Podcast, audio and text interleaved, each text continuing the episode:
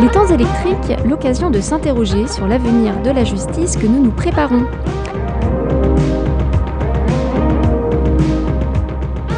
Chers auditeurs, bonjour, bienvenue dans cette émission des temps électriques, second volet consacré à la question des plateformes digitales et aux nouveaux enjeux qu'elles posent en droit social et de la protection sociale. J'avais, il y a quelques jours, eu la chance de pouvoir recueillir le témoignage du professeur Toya de l'université japonaise d'Eryokyu à l'occasion du forum franco-japonais s'étant déroulé les 8 et 9 septembre à l'université Paris 1. Ce regard international sur le sujet va être complété aujourd'hui par celui euh, de Claire Marceau, qui a accepté notre invitation. Bonjour. Bonjour, merci beaucoup de votre invitation. Vous êtes maître de conférence en droit public à l'université Paris-Est Créteil. Vous êtes également coordinatrice du projet ANR CEPASOC sur la protection sociale des travailleurs de plateforme. Vous avez donc beaucoup travaillé sur le sujet euh, des travailleurs de plateforme numérique, tant en droit interne qu'au niveau européen, et votre regard d'européaniste nous éclairera de façon complémentaire. Plateforme digitale, droit social et protection sociale, chers auditeurs, bienvenue dans cette nouvelle émission des temps électriques.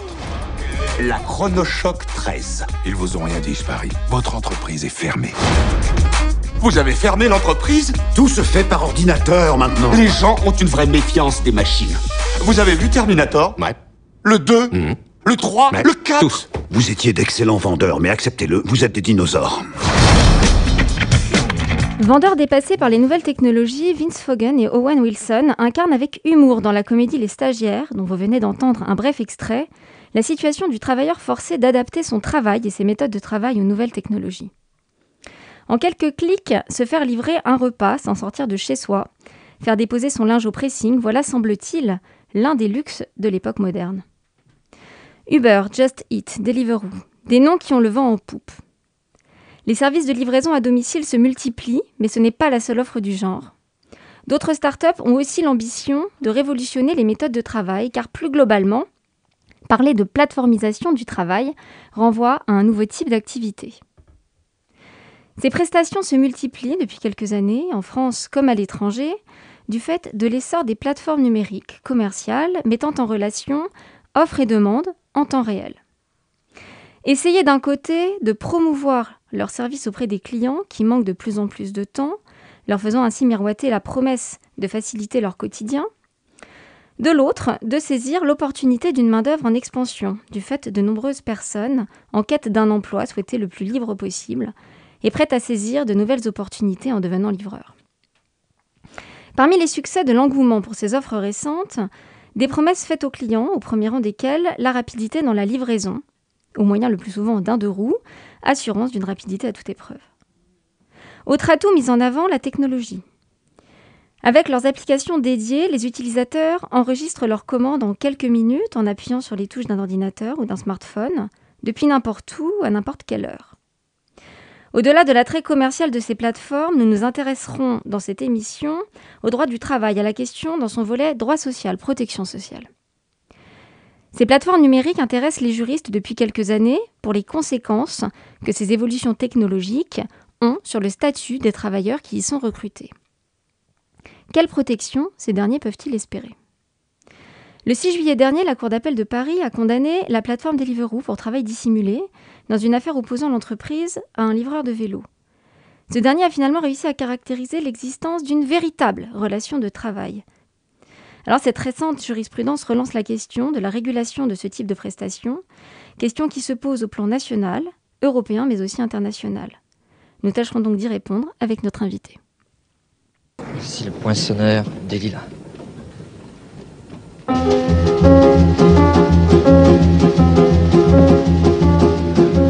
suis le poinçonneur des lilas, le gars qu'on croise et qu'on ne regarde pas. Y a pas de soleil sous la terre, drôle de croisière. Pour tuer l'ennui, j'ai dans ma veste les extraits du Reader Digest. Et dans ce bouquin, y a écrit que dégasse la coule douce à Miami. Pendant ce temps que je fais le zouave au fond de la cave, paraît qu'il y a pas de sous-métier. Moi, je fais des trous dans les billets. Je fais des trous, des petits trous, encore des petits trous, des petits trous. Autre temps, autre métier, le poinçonneur des lilas, interprété par Serge Gainsbourg en juin 1958, aurait-il aujourd'hui postulé pour livrer des dizaines de repas par jour dans une frénésie encore plus folle? Pas sûr. merci Claire Marceau d'avoir accepté cette invitation. On va parler ensemble de ce que l'on nomme aujourd'hui plateformisation du travail. alors déjà, afin de, bien comprendre ce dont on va parler, pourriez-vous rappeler à nos auditeurs ce que le terme plateformisation du travail signifie concrètement? Oui, absolument. Euh, la, plateformisation du travail, c'est le fait que le travail de plateforme émerge. En vérité, je n'aime pas trop ce terme plateformisation qui n'existe pas euh, initialement, mais euh, qui fait référence donc à ce nouveau travail de plateforme. Et pour comprendre ce que signifie le terme travail de plateforme, il faut bien sûr définir la plateforme et le travail. Alors la plateforme, qu'est-ce que c'est? C'est une plateforme numérique, il faut déjà le dire. On fait ici référence à l'économie collaborative, à euh, un système qui a euh, beaucoup évolué, à une révolution technologique qui a conduit à euh, permettre aux machines, aux ordinateurs, à l'Internet de transformer notre, approche et notre approche du travail. Donc on a des plateformes numériques qui vont être en mesure de mettre en relation euh, quelqu'un, quelqu'un qui va euh, donner un service et euh, un consommateur, un client qui va bénéficier de ce service. Donc la provision de service d'un côté, le, la personne qui reçoit le service de l'autre, au lieu d'avoir un contrat classique, comme euh, on en aurait euh, à l'habitude, c'est-à-dire que par exemple, j'achèterais une baguette de pain, euh, je demanderais à la boulangère de me donner une baguette et en échange d'argent, elle me la donnerait. Ici, on va avoir trois personnes dans la relation de travail. Donc, on va avoir la plateforme numérique qui met en relation ces deux personnes, donc le consommateur et le travailleur. Donc le travail de plateforme, qu'est-ce que ça va être? Ça va être euh, la situation dans laquelle un travailleur utilise une plateforme pour pouvoir euh, faire son travail. Donc pour utiliser par exemple l'expression de Casili, le travail de plateforme, c'est cliquer pour exécuter une tâche, parfois une micro-tâche, réaliser une prestation à la demande ou encore échanger ou communiquer sur des réseaux sociaux. Alors, j'ai cité euh, quelques exemples euh, parmi les, noms, euh, les noms un peu connus de, l'actualité, mais finalement, les exemples seraient bien plus nombreux. on a différentes formes, je suppose, de plateformes. Quelles sont ces formes qui peuvent exister en France? Oui, absolument. Il y a plein de formes de plateformes. alors, vous avez cité Uber, me semble-t-il, Deliveroo, mais il faut voir qu'aujourd'hui, les plateformes sont très nombreuses et dans tous les domaines. Et c'est ça qui est euh, très intéressant et c'est ça qui amène à parler de révolution, puisque euh, ici on va voir que par exemple, alors je cite des noms, je ne sais pas si ça vous parlera, Wikasa, c'est une plateforme qui euh, permet d'avoir des babysitters, des masseurs, des femmes de ménage. Upwork, c'est du design, ou encore Airbnb qui permet du coup, euh, de, louer un appartement ou une maison. Euh, il y en a plein. Et, et c'est très intéressant sur l'exemple de la livraison.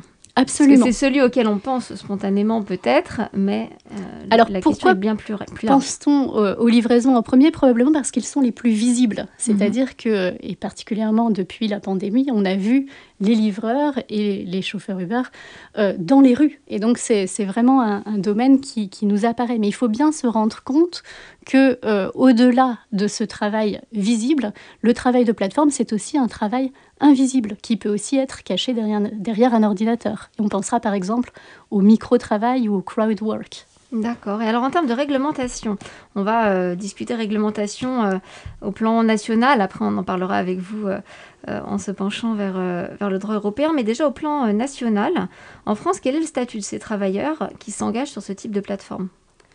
Alors je pense que la première chose à dire, c'est que étant donné qu'on a plein de types de plateformes et plein de types de travail de plateforme. On a même d'ailleurs vu certaines typologies qui montraient qu'on avait par exemple 26 types de travail de plateforme. Euh, il y a aussi plein de statuts différents. Et donc, euh, on a tendance à s'intéresser plus particulièrement aux chauffeurs et aux livreurs, mais néanmoins, il faut bien être conscient qu'il va pouvoir y avoir plein de statuts différents et donc plein de situations différentes. Il ne faut pas toujours penser que le travailleur de plateforme est un travailleur vulnérable et pauvre. Ce n'est pas toujours le cas. Néanmoins, la réponse est en général, donc en général, que euh, ce travailleur est un travailleur indépendant. Travailleur indépendant et, pour le cas des chauffeurs et des livreurs, le plus souvent un auto-entrepreneur. Peut-être faut-il euh, revenir un tout petit peu en arrière pour se souvenir que euh, généralement, on a traditionnellement le choix entre deux grands statuts en France, le statut de travailleur salarié, qui a donc un employeur, et le statut de travailleur indépendant, qui n'a donc pas d'employeur. La difficulté qu'on avait avec la plateforme, c'est que la plateforme n'est, en général, mais ce n'est pas toujours le cas, pas un employeur. Et donc on ne se retrouve pas dans la situation classique où on aurait l'employeur, le salarié et parfois derrière un client. Alors, on a beaucoup d'enjeux qui euh, découlent de ce statut intermédiaire que vous, que vous décrivez ici, et notamment euh, l'un des questionnements importants euh, s'est porté, je crois, sur la question de la rémunération de ces, de ces travailleurs. C'est tout le questionnement relatif à l'adéquation du salaire minimum aux besoins des travailleurs de ces plateformes. Alors, je, vous allez nous, en parler. Il y a une proposition directive de la Commission européenne en octobre 2020 qui a euh, établi un certain nombre de, propositions. Euh, où en est la question aujourd'hui du salaire, du salaire pour ces travailleurs de plateforme? Alors, je vais peut-être prendre un petit peu de temps à vous répondre parce qu'il me semble qu'il faut bien distinguer entre plusieurs questions ici. Alors oui, on a la question du salaire, mais euh, pour pouvoir répondre à cette question du salaire, il faut revenir à la question du statut. Et pour cela, il faut revenir du coup un petit peu sur la législation qui a évolué pas mal, aussi bien en France qu'au niveau européen, comme vous le faites remarquer. Pour avoir accès à un salaire, il faut être un travailleur salarié.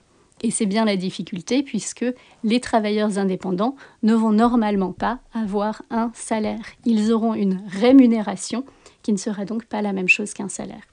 Alors, dans une minute, je répondrai à votre question euh, euh, sur l'Europe. Euh, enfin, ou alors je peux commencer vers ça. Le problème, du coup, de cette proposition de directive européenne, et, nous en parlerons d'ailleurs dans un, dans un, séminaire qui aura lieu le, 30 septembre euh, à l'Université Paris-Est, euh, c'est que justement, la moitié, plus de la moitié, la grande majorité des travailleurs de plateforme ne vont pas être dans la situation de bénéficier de cette directive, de cette euh, directive lorsqu'elle sera adoptée. Donc c'est en fait assez difficile et assez traître. Et là, j'entre un tout petit peu dans les détails, mais j'espère que les auditeurs me le pardonneront.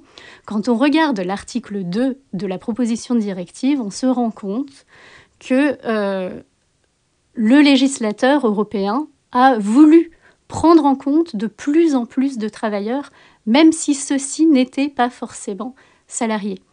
Et dans cette mesure, l'article 2, qui est sur le champ d'application de la directive, nous explique que euh, la directive s'appliquera aux travailleurs qui ont et ceux qui n'ont pas un contrat de travail. Mais néanmoins, quand on avance dans la directive et quand on lit aussi euh, les explications qui en sont données dans le préambule, on voit bien, noir sur blanc, que le salaire minimum, en l'occurrence, sera pour les salariés. Et par conséquent, la plupart des travailleurs de plateforme ne bénéficieront pas ne bénéficieront pas de euh, cette directive. Donc on se trouve dans une situation un petit peu difficile qui nous amène à revenir du coup sur euh, la question du statut de ces travailleurs. Peut-être faudrait-il envisager que ces travailleurs soient des salariés.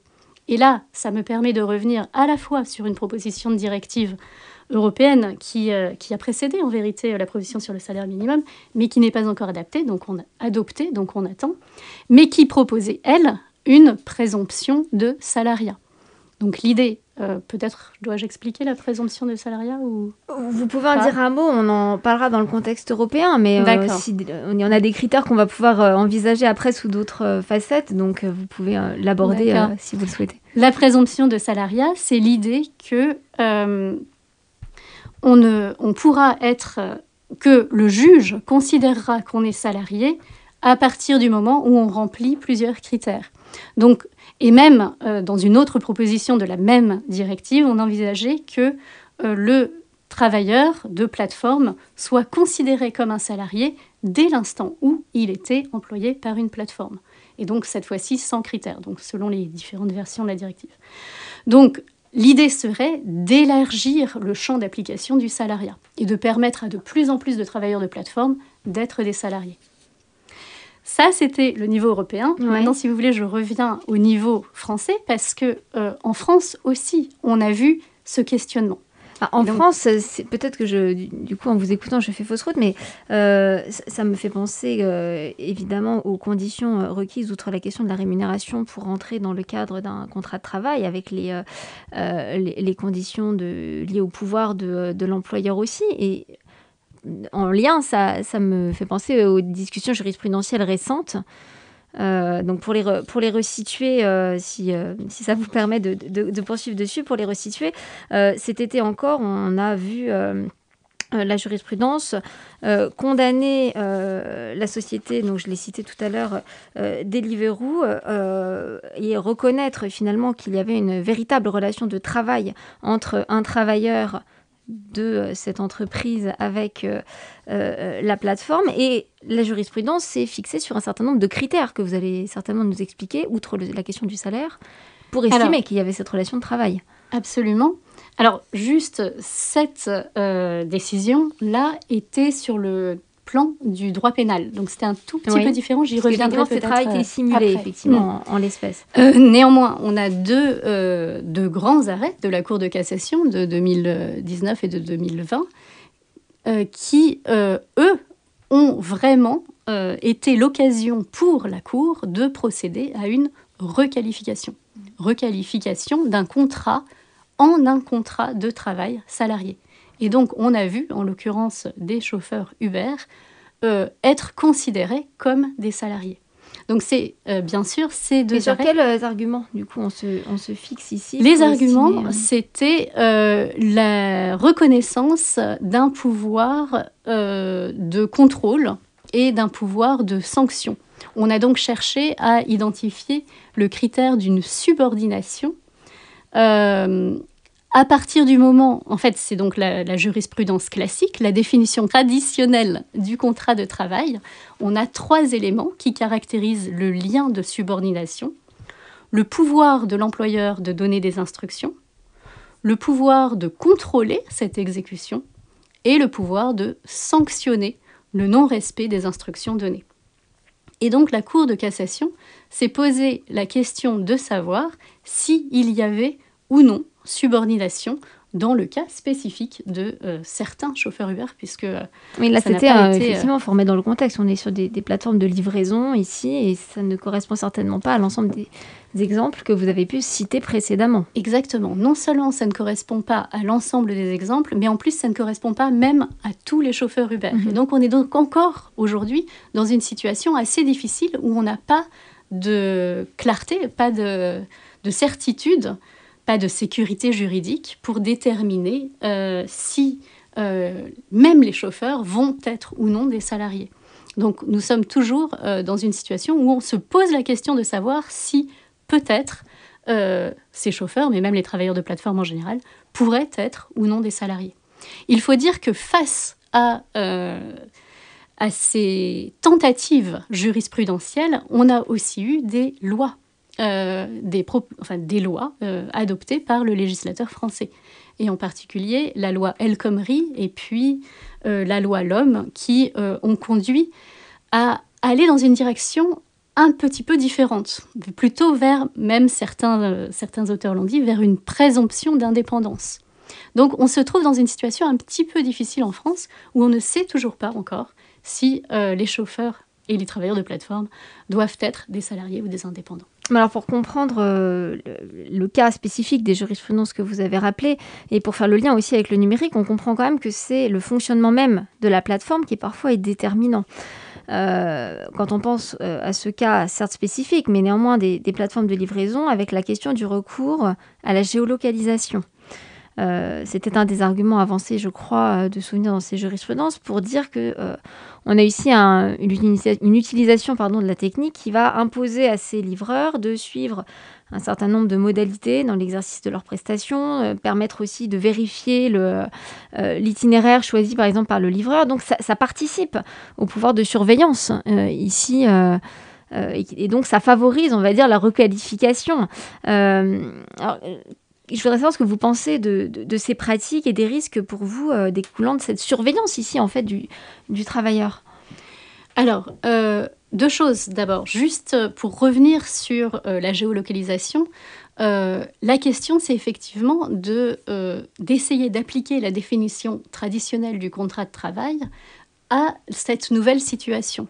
Et donc, on essaye de comprendre ici si oui ou non la plateforme se conduit comme un employeur et par conséquent donne des instructions contrôle l'exécution et sanctionne le non-respect des instructions.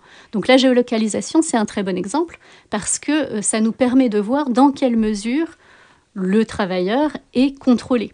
En effet, quand l'objet de la prestation, c'est d'accompagner euh, un client d'un endroit à un autre, la géolocalisation est fondamentale puisqu'elle va permettre de savoir si oui ou non euh, le travailleur a fait son travail. Donc c'est un pouvoir de contrôle de l'employeur euh, qui, euh, qui apparaît clairement. de la même façon, quand la plateforme demande au travailleur d'emmener quelqu'un d'un endroit à à l'autre, là on voit le pouvoir de donner les instructions. Donc encore, on identifie le pouvoir de subordination. Alors, pour ce qui est de la sanction, on n'identifiera qu'à partir du moment où euh, il y a sanction, c'est-à-dire que par exemple, le travailleur n'a pas emmené la personne au bon endroit ou n'a pas, suivi le bon itinéraire. Donc là encore, la géolocalisation apparaît et euh, le travailleur va pouvoir parfois être sanctionné, parfois être déconnecté, comme on a pu le lire. Alors pour en venir à la deuxième partie de la question, euh, la géolocalisation. Je, je voulais euh, avoir votre avis sur ce. C'était un exemple finalement d'utilisation d'un outil de surveillance dans le cadre d'une relation de travail avoir votre avis sur, euh, sur, cette utilisation qui a pu faire parler d'elle à d'autres égards, hein, d'ailleurs. Euh, alors, moi, il me semble qu'il euh, il ne faut pas jeter, jeter le bébé avec l'eau du bain. Mm. C'est-à-dire que on avance vers une nouvelle façon de vivre, en fait. Les, le numérique, les nouvelles technologies nous amènent à vivre différemment. Et encore aujourd'hui, quand j'essayais de vous joindre et que mon GPS ne fonctionnait mm. pas, je me suis trouvée dans une situation où j'étais démunie. Mm. et, et tous, je pense, aujourd'hui, nous changeons notre, peut-être pas tous, mais beaucoup, nous changeons notre façon de vivre. Les travailleurs, comme les personnes, changent leur façon de vivre, les clients aussi, bien sûr. Donc, euh, je, n'irai pas jusqu'à dire que euh, ce sont des, techniques et des évolutions qui sont euh, malfaisantes. Néanmoins, bien sûr, et là, bien sûr, je, je retrouve ma position de juriste, ces évolutions doivent être encadrées. Et il faut bien prendre garde que la géolocalisation, par exemple, ne va pas conduire à enfreindre les libertés et la dignité des personnes, aussi bien les personnes d'ailleurs, les clients, que les travailleurs. Et c'est dans cette mesure que le droit du travail, le droit social reprennent euh, toutes leurs raisons d'être et, sont réintroduits et redeviennent des vrais sujets. Alors que peut-être, et c'est particulièrement vrai en droit européen, pendant quelques années, on avait pu voir un recul de ces domaines qui, entre guillemets, n'intéressait plus mm. grand monde, ou au moins, euh, surtout à l'époque de, l'expansion de l'Union européenne, euh, avait été laissé derrière parce que euh, l'économique primait sur le social. Mais aujourd'hui, il y a une vraie prise en compte par la Commission européenne, mais aussi par les institutions européennes, et donc par tous les législateurs européens, de ce qu'il faut réguler ces, nouveaux, ces nouvelles technologies. Est-ce que votre regard est le même sur un autre euh, un, autre fonctionnement qui, euh, pareil, euh, interroge, qui est la pratique plus globalement utilisée, pour le coup dans d'autres plateformes, du management algorithmique. Je pense ici concrètement aux algorithmes de notation, par exemple, permettant aux clients d'évaluer la prestation reçue, d'évaluer avec elle son livreur, avec les conséquences que cela peut entraîner sur... Ah sur la relation de travail et euh, sur le sort du, livreur. Alors absolument. Euh, il me semble que là encore, nous ne sommes pas sur des concepts totalement nouveaux. Il y a un renouvellement total du concept de management. Mais le management, ça existait déjà. Donc, encore une fois, ici, euh, j'aurais tendance à dire, il ne faut pas jeter le bébé avec l'eau du bain, parce que le management n'est pas en soi mauvais. Et de la même façon, l'évolution technologique ou l'algorithme n'est pas nécessairement en soi mauvais. Le management algorithmique, donc les deux termes mis ensemble, va être une nouvelle façon de gérer les personnes, une nouvelle façon d'organiser le travail des personnes, et euh, il peut être un outil très intéressant, très utile, voire très constructif, à condition bien sûr qu'il soit bien utilisé. qu'il soit bien quand même là on est sur une notation qui qui émane de l'utilisateur, qui émane du client. On sait que des commentaires euh, laissés euh, sans réfléchir, on a parlé dans des émissions précédentes de la question du tweet qui immédiatement est, euh, est balancé avec l'effet dévastateur que ça peut avoir. Un, avis par un client, un usager. Exactement. Voilà, Mais j'aurais tendance à revenir à Zola d'ailleurs, j'y pense, euh, on, avait exactement euh, la même chose, mais évidemment dans des temps bien différents. Euh, dans le, premier livre des Rougon-Macquart, on a un cousin, en l'occurrence en colère, qui vient dire que donc, son cousin est un, épicier affreux qui vend mhm. des légumes pourris. et il est donc devant la boutique en train de manifester et de dire à tous les passants de ne pas venir dans cette dans cet mhm. établissement. Et, finalement, c'est, euh, ça peut être exactement la même chose. Alors bien sûr, c'est facilité, c'est différencié, euh, c'est, il n'y a plus de, vis-à-vis, mais, mais le système, c'est exactement le même. Donc que ce soit donc en l'occurrence la publicité ou encore le management, nous sommes sur des thèmes qui existent depuis longtemps mais qui doivent être régulés de façon euh, nouvelles pour, pour faire face aux nouveaux outils. Et alors, euh, alors comment on régule cet algorithme? Parce que l'utilisation, tout du moins, de cet algorithme, parce qu'avec euh, la question de l'algorithme, se posent aussi d'autres questions qui en découlent. La, question de la compréhension déjà du fonctionnement de l'algorithme. Beaucoup d'utilisateurs n'ont pas du tout conscience qu'en laissant ce type de commentaires, ça peut avoir des répercussions. La façon dont l'information va être traitée, les retombées en termes de discrimination. Absolument. Il ne s'agit pas de de donner un pouvoir à l'utilisateur, il s'agit au contraire de contrôler euh, les dires, par exemple, des utilisateurs. Donc, par exemple, mais c'est un tout petit exemple, et je me rends bien compte que je ne suis pas en train de vous proposer ici une nouvelle législation du travail, mais euh, quand un utilisateur euh, fait un commentaire négatif. Quand un utilisateur fait un commentaire négatif, cela ne pourrait, par exemple, ne pas apparaître directement. Cela pourrait être envoyé euh, par exemple, à la personne qui est visée ou encore juste à la plateforme. Et ceci pourrait être noté différemment par l'algorithme. C'est-à-dire qu'il va falloir qu'il y ait un contrôle de l'algorithme par une personne humaine. Et d'ailleurs, c'est l'un des articles proposés dans la proposition directive euh, relative à une présomption de salariat. Donc, en fait, ce vers quoi on tend, c'est un contrôle humain de l'algorithme. Et c'est euh, dans cette mesure que finalement, l'humain se reprend en main, l'humain revient à la charge et l'humain gère l'humain. Mhm. Euh, l'idée, c'est de ne pas se laisser dépasser, manger par les machines. Les machines sont utiles à l'être humain, mais c'est quand même l'être humain qui contrôle les machines. Et l'algorithme, en fait, peut être contrôlé par les êtres humains. C'est ce qu'on a tendance à oublier. Ce n'est pas parce qu'il est posé comme ça par une plateforme qu'on en est la victime. Donc moi j'aurais tendance à dire ce n'est pas du tout à l'utilisateur de faire attention à ce qu'il va dire parce que la plateforme va euh, mettre son commentaire euh, mhm. à disposition, c'est à la plateforme d'être contrôlée par le législateur, par l'État, ou, euh, encore par d'autres, hein, au niveau européen ou au niveau international, de façon à ce que ces commentaires n'aient pas un poids qui va conduire à, euh, à la perte, par exemple, du mhm. prestataire de service. effectivement, je pense, euh, je pense ici à des, décisions qui ont pu être rendues. Il y en a par exemple une euh, à Bologne qui avait été mhm. rendue en, en, décembre 2021 et qui avait conduit à juger que l'algorithme utilisé par, par l'application de livraison de repas pénalisait concrètement les livreurs parce que ça permettait à certains d'obtenir des meilleurs créneaux de travail, euh, ça classait les performances selon des critères qui étaient un peu obscurs, euh, presque discriminatoires, et donc effectivement, on en revient au rôle du droit dans... Euh, dans le poids que, que cela peut, peut, prendre. Alors, on a beaucoup parlé de la France. Je vous propose, dans les quelques minutes qui nous restent, de réévoquer le niveau européen, puisque la question y est particulièrement d'actualité. En 2019, déjà, le Conseil de l'Europe avait développé un certain nombre de recommandations. Euh, relative à l'accès des travailleurs salariés et non salariés à la protection sociale. Euh, et le 9 décembre 2021, vous l'avez dit, la Commission européenne a adopté une proposition de directive euh, visant à améliorer les conditions de travail dans le cadre du travail via une plateforme.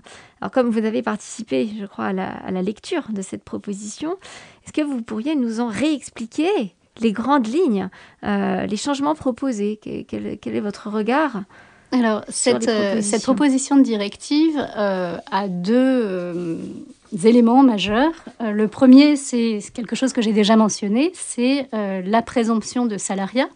Donc c'était euh, majeur. Euh, d'ailleurs, c'est probablement une des raisons pour laquelle la proposition n'est toujours pas adoptée. C'était un pas en avant euh, très novateur, très intéressant de la part de la Commission européenne. cependant, un petit peu limité parce que, comme je l'expliquais un peu tout à l'heure, à partir du moment où on lisait précisément l'article 4 de cette proposition, on se rendait compte que la fixation de critères pour appliquer la présomption avait tendance à renverser la charge de la preuve. Je suis peut-être un petit peu trop précise. Donc c'était un petit peu difficile. C'est pour ça que la deuxième lecture a conduit à euh, proposer de se débarrasser de ces critères et à considérer qu'on aurait une présomption de salariat qui s'appliquerait directement, c'est-à-dire qu'à partir du moment où on est dans une situation où on a une grosse plateforme, disons, euh, je, simplifie, hein, euh, on aurait a priori directement des travailleurs salariés, sauf si la plateforme pouvait prouver que euh, non, elle, n'employait pas des travailleurs salariés, mais des travailleurs indépendants. Euh, donc, euh, on ne sait pas ce que ça va donner à l'heure actuelle, puisque certains pays étaient assez peu disposé à, adopter ce, texte.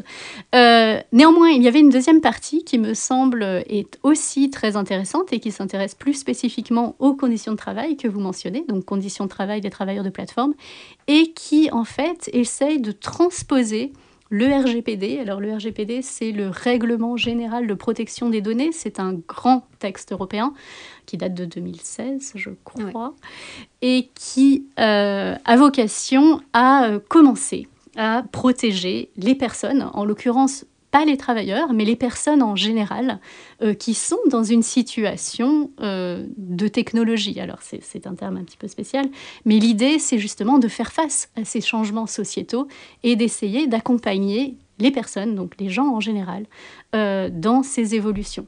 Et donc le principal apport du, du RGPD, c'était de dire que les personnes ont le droit à un retrait, ont le droit à des protections spécifiques face aux machines, ont le droit à, euh, des recours, euh, etc. Et donc là, l'idée euh, dans cette proposition de directive, c'est de transposer quelques-uns de ces droits aux travailleurs spécifiquement. il me semble que là encore, c'est très intéressant parce qu'on arrive finalement à un nouveau droit social numérique, puisque on se trouve dans la situation d'examiner particulièrement ou spécifiquement la situation des travailleurs, alors de plateforme, mais ce sera en fait généralisable à tous les travailleurs numériques euh, pour leur donner un ensemble de droits. Et alors là, on peut même parler de standards minimaux, c'est très intéressant, l'article 10, euh, qui nous permet d'envisager ou de commencer à envisager des sortes de droits fondamentaux sociaux numériques. Et là, vraiment, il me semble qu'on assiste à l'émergence euh, d'un nouveau droit qui va pouvoir encadrer cette nouvelle société. Et donc, selon moi, il ne faut vraiment pas euh, oublier, enfin, pas euh, diminuer l'impact de ces changements. Merci beaucoup, Claire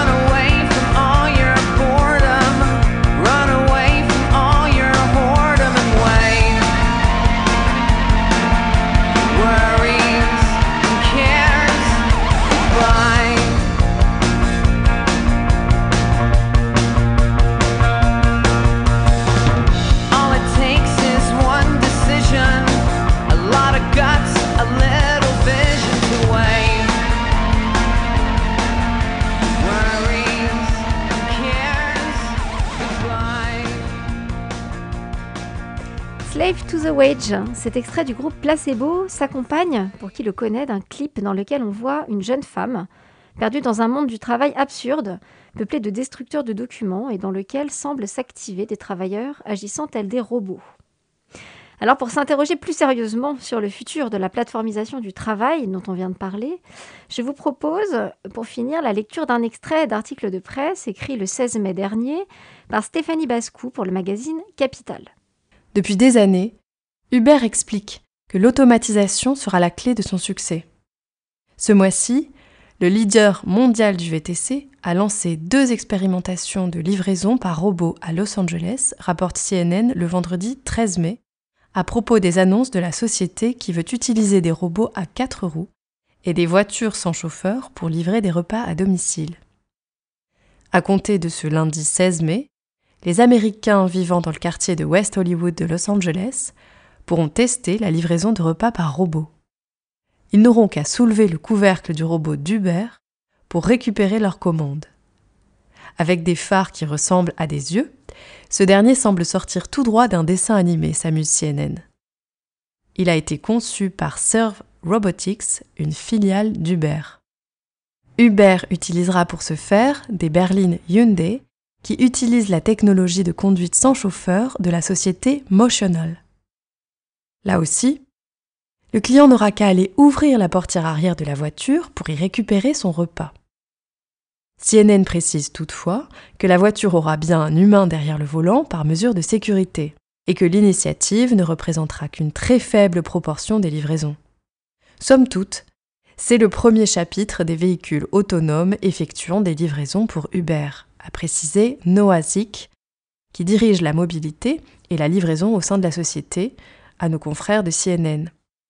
Je cite Nous voyons le potentiel à l'avenir, mais nous devons commencer là où nous sommes aujourd'hui, a-t-il ajouté. Claire Marceau, quel est votre regard sur ce futur des plateformes de livraison? Qu'en pensez-vous? Alors, il me semble que c'est très intéressant. Euh, nous voyons ici que euh, les voitures Uber pourraient euh, donc livrer des repas ou transporter des personnes sans chauffeur. c'est est-ce un danger? Alors évidemment, il me semble que certaines personnes auraient tout de suite tendance à dire, euh, finalement, l'objectif, c'était de se débarrasser des travailleurs, les, travailleurs n'auront plus d'emploi, euh, va-t-on vers un système euh, où, les travailleurs n'auront plus de travail? Là encore, il me semble qu'il faut avoir un point de vue dans le temps, dans l'histoire, et voir comment les révolutions industrielles, j'aime beaucoup revenir à ce concept de révolution industrielle, ont pu transformer le travail. Alors oui, il est imaginable désormais de façon très claire que euh, la machine remplace la personne. C'est déjà vrai par exemple dans les supermarchés. On a vu que euh, nombre de caissiers et caissières euh, ne font plus leur travail puisque ce sont des machines qui les remplacent.